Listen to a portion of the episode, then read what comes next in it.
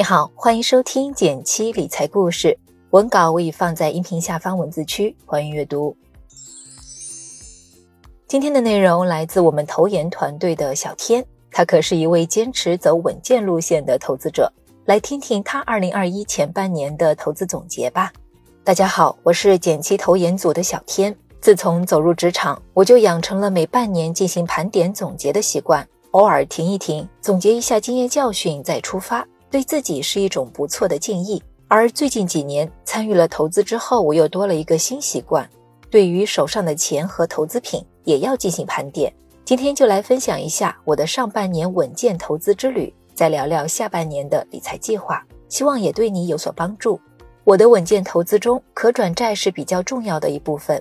而说到可转债，那势必要从打新债开始聊起。虽然今年初有几只新债出现了破发。但整体还是赚钱的。我上半年总共中了七个新债，其中还有一个未上市，基本都是第一天卖出的，总共赚了一千多。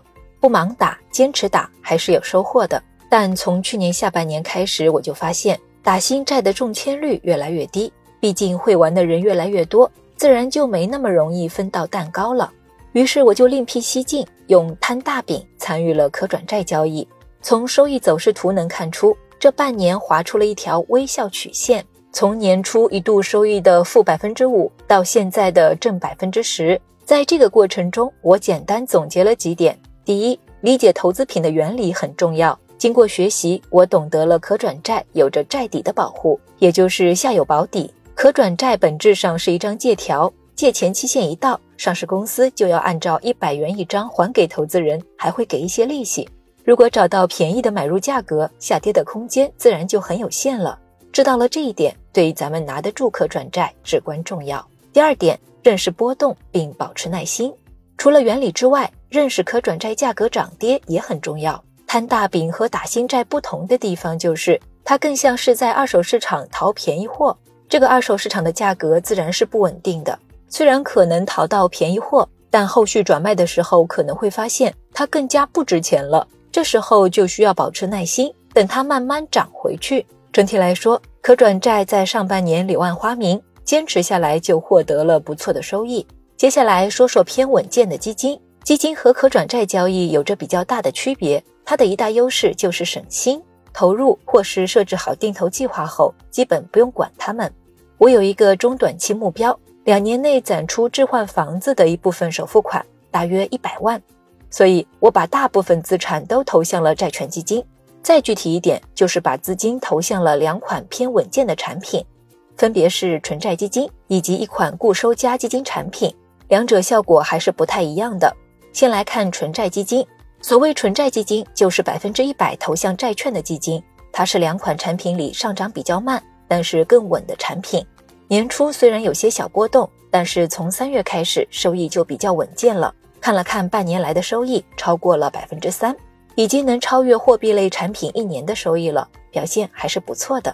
然后是固收加基金产品，固收加基金这两年也很火，我也买了一些试试水。所谓固收加，就是以债券类投资打底，打下稳健的基调，随后搭配一些风险更高、收益也可能更高的策略。典型的，比如参与股票投资这类产品，有二级债基，也有偏债类的混合基金。要判断风险大不大，主要就是看他实际有多少钱投资了股票。一般来说，股票的比例越高，风险就越大。它和纯债基金的区别就是短期波动会更大。比如我买的这只股票，市场如果出现大跌，它可能也不能幸免。但不久之后，随着股市回暖，它也就涨了回来。半年来，它的收益略微超过百分之二，虽然短期来看比较一般。但它的长期年化收益还是要比前面提到的纯债基金更高一些。拉长时间来看，年化收益率大概在百分之六到百分之八。算下来，我的稳健类基金上半年实际收益率在百分之二点七，还是比较符合预期的。总体上说，对于稳健类产品做适当的分散，不压住一款产品，体验也会更好一些。最后来分享一下我的下半年稳健投资计划。这两天。最大的事儿莫过于央行官宣了降准，我们的推送也对它进行了解读。对于稳健类投资，整体上是利好消息，但对于可转债和稳健类基金，咱们还是要具体情况具体分析。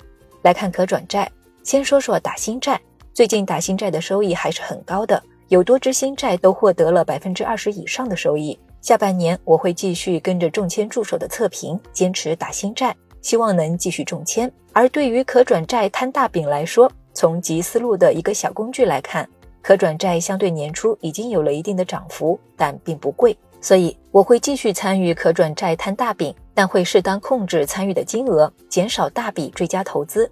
再来看稳健类基金，那么下半年多出来的资金去哪里呢？我可能会选择继续投向手上的债券基金。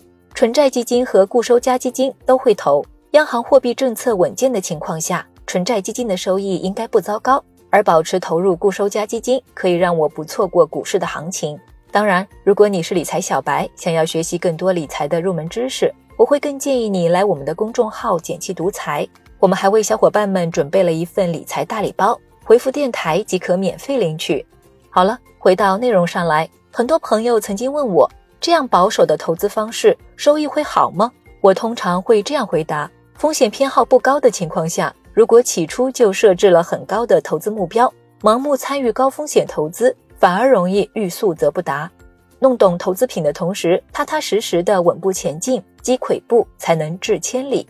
坚持下来，你可能会发现，或许自己的收益还是不错的。有关稳健投资的分享就到这里，是否给你的投资带来了启发呢？希望我的解读能为你一天天建立起财富敏感度，一点点积累起实用的投资方法，拨开纷繁复杂，我们一起更理性的看世界，陪你安安心心慢慢变富。